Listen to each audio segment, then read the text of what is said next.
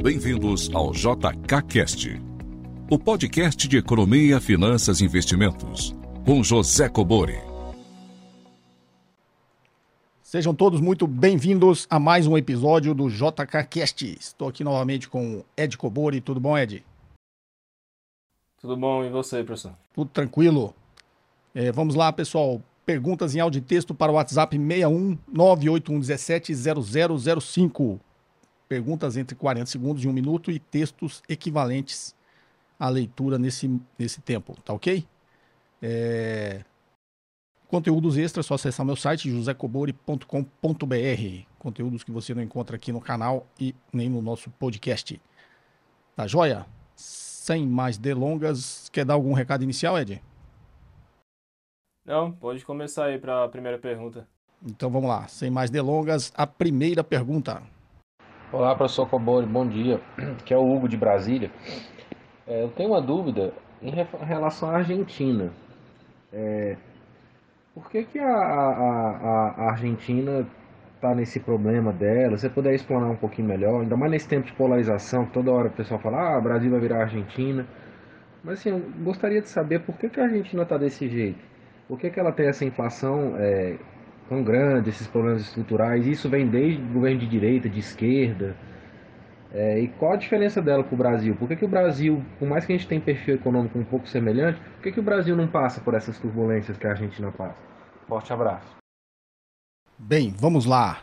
Hugo, aqui de Brasília. Hugo, é, né, como você falou, épocas de polarização, né? A gente está em plena época de Copa do Mundo e o Brasil e a Argentina que a gente está ouvindo falar não é mais do futebol, né? Só dessa comparação de que o Brasil viraria uma Argentina. E você quer saber qual que é o problema, por que, que não passa. Então, geralmente, quando você tem uma polarização, a coisa fica restrita ali a meia dúzia de, é, de repetições né, que você vê, eles distribuem justamente porque precisa causar esse impacto. Tá? Mas o problema nosso é muito, muito mais antigo. O Brasil se parece muito com a Argentina em termos de, de estrutura econômica né, da, da nossa economia. E o Brasil e a Argentina ficou para trás no mundo aí. Então, é, isso não veio de agora. No caso da Argentina, não é desse governo. Acho que essa polarização, essa acusação está muito mais porque o governo da Argentina, no momento, é considerado um governo de esquerda. Então, eles acham que é esse governo que está jogando a Argentina nesse caos. Mas a gente, para quem acompanha mais tempo, sabe que a Argentina está nisso há muito tempo. Né? Começou lá com a, com a gestão dos Kirchners, né? e depois entrou no o Macri, que era o, o anterior, né? Que ficou conhecido aí como um governo de direita, mas é, tudo isso é, vem desse tempo, né? Inclusive o Macri entregou o governo com uma dívida gigantesca que agora nesse governo foi feito essa, esse acordo com o FMI para financiar esses 44 bilhões de dólares de dívida da Argentina. E para quem não sabe, quando você faz um acordo com o FMI, o FMI ele tem um viés ali é, liberal né, nas exigências que o FMI costuma fazer, assim como fazia no Brasil há um tempo atrás.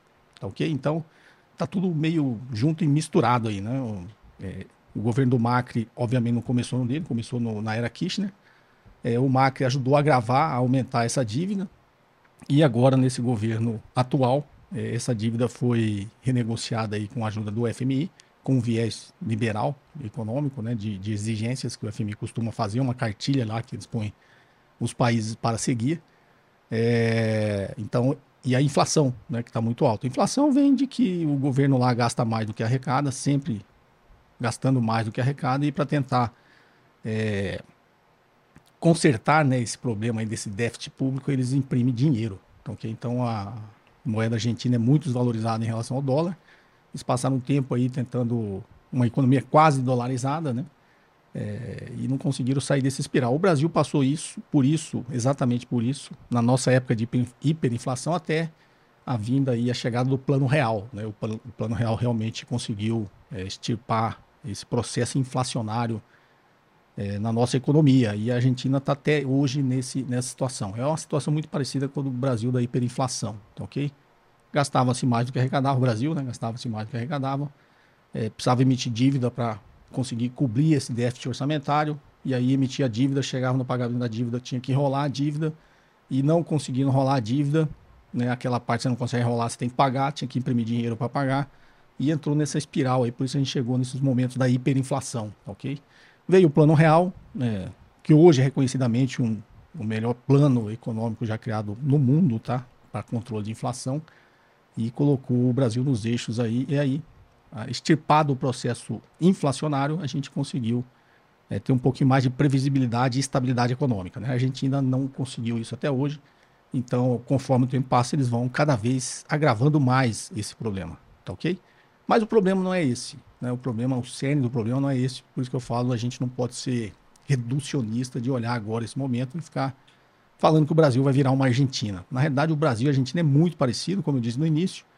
É, isso vem historicamente, né? A gente precisa entender um pouquinho da evolução, não só da história, como do pensamento econômico. É, o Brasil e a Argentina eram países, grandes países produtores de commodities, sempre foram. Tá, okay? A Argentina chegou a ser muito rica lá do século XIX para o século XX. E aí tem um pouquinho de geopolítica, né? Tem alguém que fez um comentário que você não tem nada de geopolítica. Então eu vou falar um pouquinho do que eu entendo. E quem quiser, de repente, fazer um comentário aqui acrescentar, é, será bem-vindo. Tá ok? Porque eu vou misturar um pouquinho aqui o conceito para a gente conseguir entender de onde vem esse problema, não só do, da Argentina como do Brasil. Tá ok? O que nos diferencia hoje é porque o Brasil conseguiu controlar o processo inflacionário. Mas economicamente a gente é muito parecido. A Argentina foi muito rica aí do século XIX para o século XX, porque eles sempre foram grandes exportadores também é, de trigo, né, de commodities, mas principalmente do trigo. Tanto que a Argentina, na pauta de exportação da Argentina, ela exporta muito trigo para o Brasil.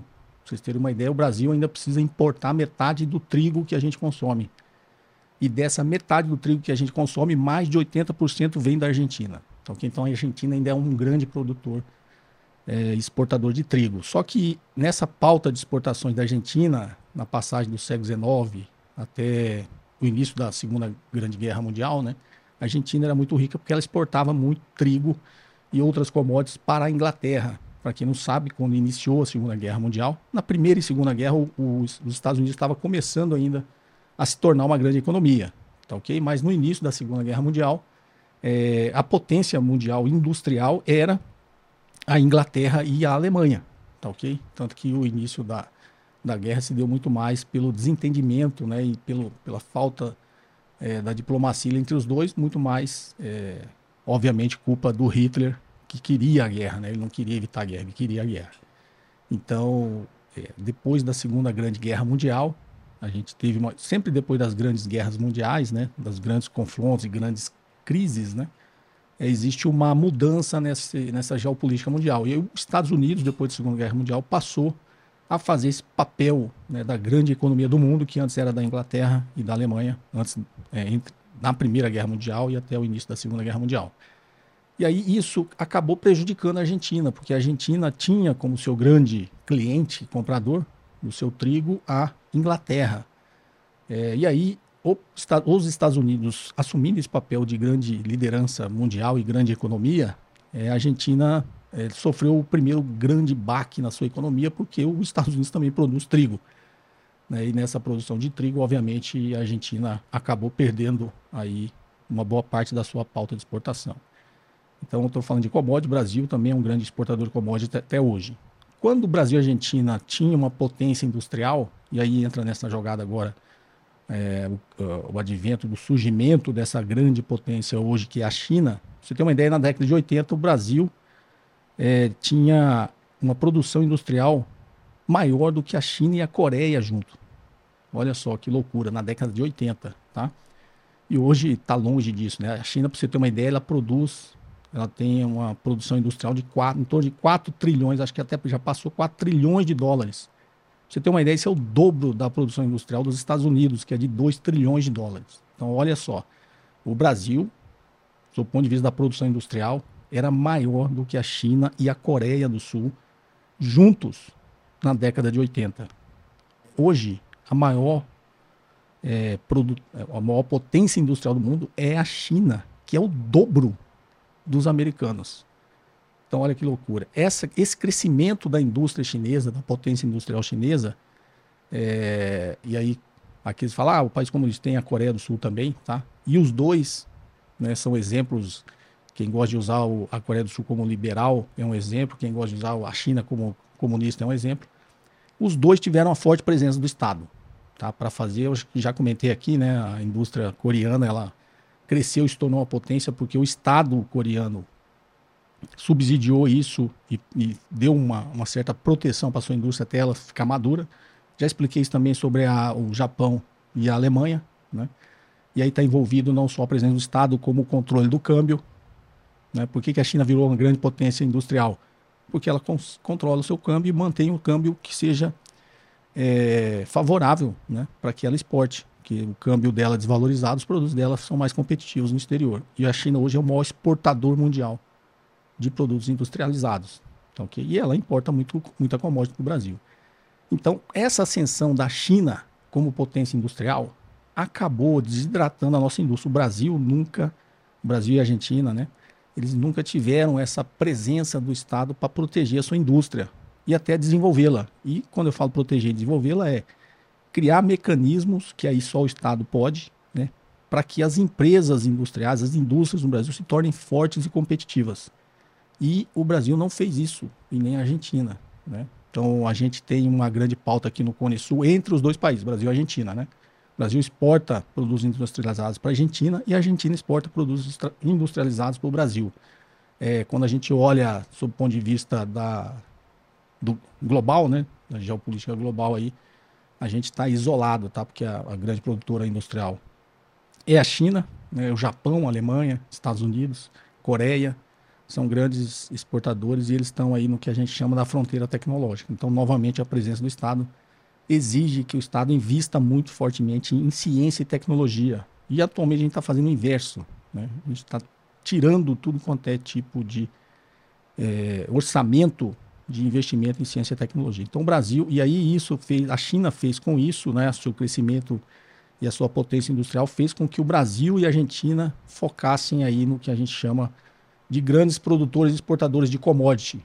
Então o que salva hoje a nossa economia é a produção de commodity, assim como da Argentina, ok? Então, os dois países estão praticamente aí de mão dadas é, nesse problema que a gente fala, que é, é da desidratação da sua indústria, tá ok? Não vou me alongar muito, porque eu já expliquei aqui sobre o que, que a Segunda Guerra Mundial influenciou aí no crescimento do Japão e da Alemanha.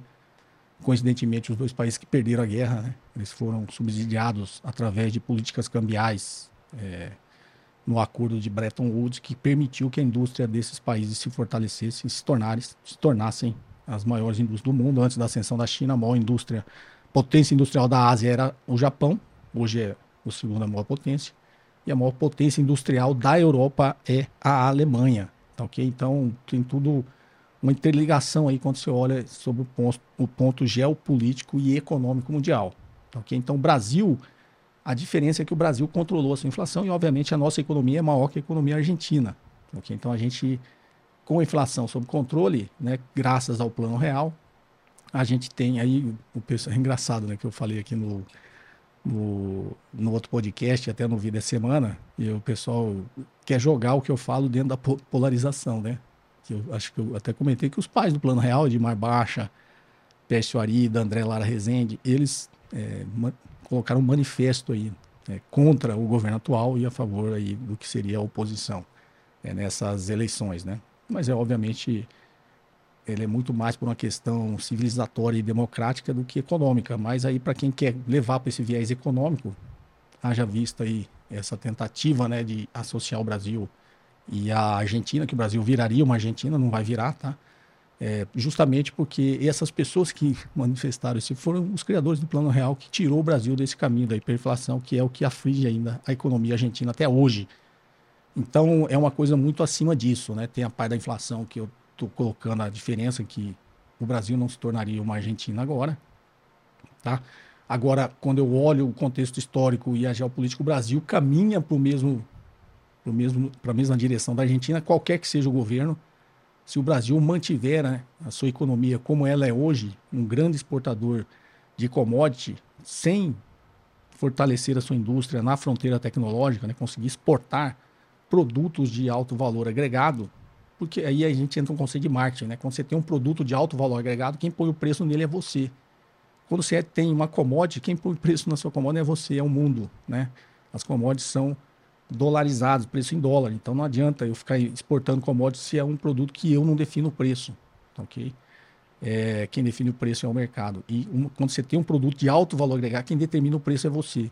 Então, por isso, os países industrializados que estão na fronteira tecnológica são grandes potências industriais e conseguem trazer muito mais divisas para os seus países. Né? E conseguem dar uma qualidade melhor de vida para a sua população, uma qualidade de emprego melhor para a sua população. Tá ok? Então, a gente é grande, eu comentei aqui, a gente é grande exportador de commodity. Ah, exporto um monte de commodity, é, a agroindústria é muito forte, inegavelmente é muito forte, mas aí, novamente, por, pela presença do Estado, através da Embrapa, que fornece tecnologia para a agroindústria, né? É reconhecidamente a melhor tecnologia do mundo hoje de agroindústria está no Brasil graças às pesquisas da Embrapa, né? as pesquisas científicas que a Embrapa desenvolve. É só que a gente vende muito, gera muita divisa com o agronegócio, mas quem ganha dinheiro mesmo disso é quem fornece as tecnologias para a gente. Não estou falando agora da Embrapa, estou falando é, a gente não consegue dar emprego de qualidade. Quem dá emprego de qualidade é quem produz os implementos agrícolas e manda para a gente, quem produz fertilizante, quem produz tecnologia de sementes, que são todas multinacionais, tá? Então aí entraria numa outra discussão é muito maior do que isso. Então é, o Brasil caminha para o mesmo lado da Argentina e não é por causa do governo. Na verdade é até inverso o raciocínio se eu for aprofundar aqui, tá ok? Por quê? Porque a gente é grande produtor de commodities, a gente não fortalece a nossa indústria, Tá? E se a gente continuar nesse caminho, o, o final, o destino lá não é muito bom para nenhum dos dois países. Okay? Então ainda está em tempo da gente acordar. Qualquer que seja o governo, o Brasil está nesse caminho, qualquer que seja o governo tem que, é, digamos, sob o meu ponto de vista, óbvio, fortalecer a nossa indústria e tentar colocar o Brasil na fronteira da tecnologia, fronteira tecnológica. Né? a gente só consegue fortalecer, pegar esse caminho e desenvolver a nossa indústria com uma forte presença do Estado. Tá joia? Essa seria a minha colocação. Não sei se eu divaguei demais. Ed, gostaria de acrescentar algo? É, nada a acrescentar. Acho que a resposta do professor também foi uma aula para mim, né? Eu não sou um grande conhecedor dessa parte histórica. O que eu conheço de economia é mais ali os fundamentos, micro e macro. É, mas com certeza a gente ter esse tipo de, de assunto abordado, né? Consegue fazer a gente criar algumas é, conexões aqui na hora que a gente vai escolher é, nossos ativos, né? Inclusive já até é, teve pergunta, acho que aqui no podcast, né? Perguntando se a Argentina seria algum potencial país aí para a gente fazer algumas alocações. Então acho super válido aí essa, essa resposta um pouco mais aprofundada aí para os ouvintes. Ok, Ed. Então, conselho, vamos manter aí a nossa rivalidade Brasil-Argentina no futebol. A Copa está logo aqui é, quando a gente entra no assunto política e economia, ela é muito mais complexa do que futebol. Tá ok? Então não entrem nessa de ficar repetindo o que vocês escutam por aí, sem entender realmente o real problema e a raiz dos problemas dos dois países. Tá joia? Vamos aqui então à próxima pergunta. Olá, professor Eduardo Gomes de Brasília. Obrigado por todos os ensinamentos. O senhor está fazendo um trabalho fantástico de educação financeira. Poderia comentar sua visão sobre os veículos de investimentos FIP IS FI Infra. Só traduzindo aqui, acho que o Ed vai fazer isso também, que eu vou passar essa para você, né, Ed? FIP é Fundo de Investimento em Participação, tá ok? De IES é Infraestrutura, tá? E FII, Fundo de Investimento Imobiliário, também de Infraestrutura. Então, a pergunta dele é: poderia comentar a sua visão sobre os veículos de investimentos FIP, IES e FI Infra como alternativa para investimento de pessoa física em projetos de infraestrutura? Tenho estudado bastante eles estou gostando muito dos ativos que eles têm, tanto em equity como em dívidas, especialmente os ligados a setores de boa previsibilidade como transmissão de energia. Mas confesso que o fato do veículo de investimento ser menos testado e difundido na sociedade, como as ações, por exemplo, me dá um receio extra. Obrigado. Vamos lá, Ed, essa fica para você. Vamos lá, Eduardo. Então, o professor já explicou aí né, essas siglinhas aí para deixar todo mundo na mesma página. É só um complemento aqui, né? Geralmente FIP é conhecido no mercado como Private Equity, então você pode ver com esse formato também. É, e o IE, dependendo do fundo, ele não pode ser a sigla de infraestrutura, né? Ele pode ser investimento no exterior. Então, mais para você se atentar aí a essas exceções, a esses conhecimentos aí que pode te ajudar. É, questão do, do FII Infra, né? Como você comentou aí, ele é um fundo imobiliário que ele investe em dívida, então ele vai comprar ali a debêntures de empresas desse setor, ele vai comprar a CRI, vai comprar é, LCI, É, e já o FIP de, de infraestrutura não, né? Geralmente ele entra ali na parte do equity, ou seja, ele vai comprar uma participação societária ali da, da empresa é, e aí geralmente, geralmente não, né? Obrigatoriamente ele precisa fazer ali uma interferência na gestão dessa empresa. Então ele vai indicar os diretores, vai indicar gestores ali para poder otimizar ali a possibilidade dele ter um, um bom retorno daquele investimento. Existem algumas exceções, né? O FIP ele também pode investir em dívida, só que geralmente são dívidas atreladas a conversões em ações futuramente, né? Então ele vai lá, compra uma debênture e daqui cinco anos essa debênture ela vai ser convertida em um percentual societário. É, então isso aí já vai definir o que, que você vai investir, né? Se você quer focar em dívida, provavelmente você vai ali para o veículo de FII e se você quiser olhar né, como uma parte de equity, você vai entrar ali num FIP. É, a principal vantagem né, dessas duas estratégias aí que você comentou é a parte tributária. Então, tanto o rendimento quanto o ganho de capital ali, através desses fundos, eles são isentos. É, e dependendo a, de você investir como pessoa física, né, ele pode não ser. Ou o ganho de capital, ou os rendimentos, vai depender muito ali do, do ativo que você está investindo de infraestrutura. Mas a grande parte também é isento para pessoa física. É o problema aqui é que o FIP e o FII tem alguns também, né, mas não são todos. Eles são para investidores qualificados ou profissionais. É, então, é diferente do senso comum, né, que o pessoal acha que todo fundo imobiliário é para investidor de varejo, existem algumas exceções que são destinadas só para investidor qualificado e profissional. É, então, isso pode ser uma restrição aí para você conseguir né, colocar seu dinheiro através aí desses veículos. Então, mais para atualizar, né, mas já comentou bastante essa parte no, nos podcasts, mas o investidor qualificado e profissional você precisa ter um patrimônio ali mínimo, né, para poder fazer é, esses investimentos ou você tirar uma certificação financeira justamente para você sair daquela categoria de varejo e abrir esse leque aí de opções para você investir. Existe até uma discussão aí na CVM para reduzir esse valor de qualificado de 1 milhão para 600 mil, é, para se adequar aí uma, uma referência mundial, né, é, eles fizeram um estudo e viu que esse milhão está muito além do que deveria ser né, pelos padrões brasileiros, mas acho que isso não vai abrir tanto leque para o investidor de varejo. Né? Acho que quem não tem um milhão de reais provavelmente não vai ter 600 mil. Então acaba que mesmo que essa legislação altere aí, talvez não deixe tão acessível assim quanto deveria ser. É, e além disso, o, o, principalmente o FIP, né, ele tem restrições de aportes iniciais, geralmente aí acima de 100 mil reais, e ele não tem liquidez. Então, ou seja, por mais que você se enquadre dentro do investidor qualificado ou profissional, é, talvez esses 100 mil reais aí de aporte mínimo possa ser uma restrição, né? Talvez você não queira destinar essa parcela do seu patrimônio para esse tipo de, de investimento. E a liquidez geralmente é alta, 5 anos, 7 anos, 10 anos, ou seja, você vai colocar esse dinheiro agora e não vai poder resgatar a qualquer momento, né? Como são é, de, de praxe aí outros tipos de classificações de fundos. Então, a grande massa dos investidores pessoas físicas não vai ter acesso a esse tipo de estratégia, é, principalmente pelo FIP. No fundo imobiliário de infraestrutura talvez seja mais fácil, porque o aporte dele vai ser menor e ele tem algumas opções para investidor de varejo. É, então, talvez esse seu receio né, de não investir é mais por você não estar seguro por conhecer tanto esses ativos é, e não porque esses fundos que você comentou não são tão conhecidos, né? É, eles não são conhecidos justamente por essas regulações que eu comentei, mas você investir através deles do que investir sozinho, isso vai trazer uma segurança muito maior, né? Porque ele tem bons profissionais que vão fazer essa gestão de risco, provavelmente muito melhor do que a gente. É, e talvez você driblar essa regulação aí, investindo ativos diretamente, né?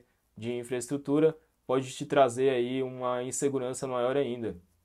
É, então, é diferente do senso comum aí também de que esses ativos é, são desconhecidos ou pouco difundidos, é, ou pouco testados, eu acho que é mais porque eles não estão no mainstream, é, por ele não ser um, serem né, veículos de investidor de varejo. Geralmente o pessoal não faz vídeo de YouTube, o pessoal não comenta em podcast, é, mas são sim é, veículos que, são que já foram testados, né, muito é, confiáveis aí para os investidores, provavelmente é, institucionais. Então acho que se esse for o seu receio é, pode ficar tranquilo, lógico que você precisa fazer uma análise muito mais criteriosa ali para entender o gestor, o fundo, o que, que eles fazem, qual é a política de investimento, mas eles estão sim, né, é, já foram validados e são amplamente aceitos aí pelo mercado financeiro, tanto o FIIP é, de infraestrutura quanto o FIINFRA.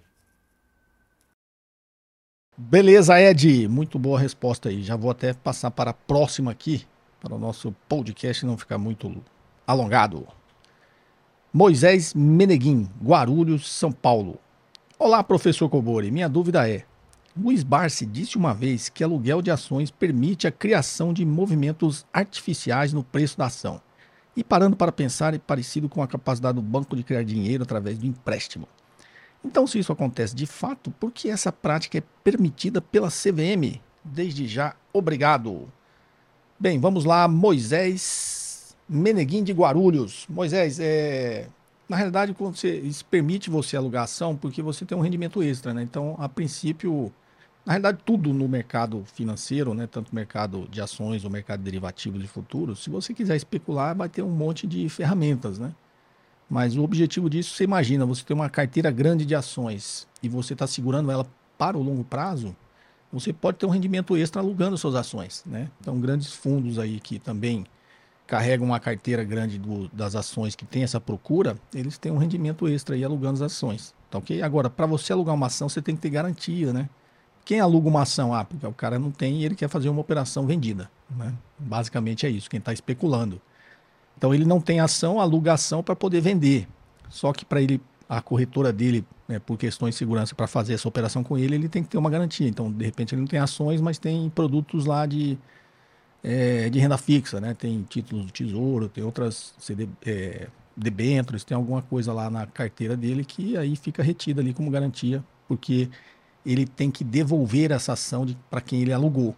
Tá ok? Então é muito mais nesse sentido. Agora é arriscado, né? Quando eu falo isso, sempre as pessoas têm as, as ideias brilhantes de fazer isso. É, acho que tem um vídeo aqui no canal que eu falei sobre aquele short squeeze da GameStop. Né? Então olha só o que, o, como foi essa história. Os fundos estavam apostando que a GameStop ia quebrar e a ação dela, obviamente, ia cair até no limite virar pó. E aí os fundos começaram a fazer uma operação vendida. É, ficaram, como eles falam, short, né? é, nessas ações da GameStop. Então, como os fundos faziam isso? Alugavam as ações, os outros ativos que estavam no fundo serviam de garantia, né? Eles alugavam as ações e vendiam elas no mercado apostando na queda. Então, se tudo desse certo, as ações iam cair, eles iam recomprá-las mais baratas, né? Então, imagina, vendi por 10, recomprei a 5, ganhei 5 reais nessa operação ou 50%, né? E aí eu recomprei a ação, vou lá e devolvo para quem aluguei, só tem o custo aí desse período que, de pagar o aluguel dessa ação. Então essa operação geralmente é feita assim. Só que deu errado né? da GameStop, como eram uma, lojas físicas né, de, de games ali, tinham lá os saudosistas, hoje a internet tem, tem esse poder, né? Eles entraram lá no, é, na, nas redes lá que, que comentam esses tipos. É, comenta de tudo, mas tinha lá um, os apaixonados pela GameStop que começaram a, a espalhar lá, vamos comprar as ações para não deixar ela cair. E aí isso gerou um movimento gigantesco. Né? Essas pessoas começaram a comprar, comprar, comprar ação. Foi um movimento muito rápido né? de, de euforia. Então a ação, ao invés de cair, ela subiu. Né? Elas subiram, subiram, subiram, e aí chegou no limite lá que os fundos tinham que devolver essas ações. Então ele vendeu por 10 nesse nosso exemplo aqui, agora teve que recomprar, sei lá, por 30 reais.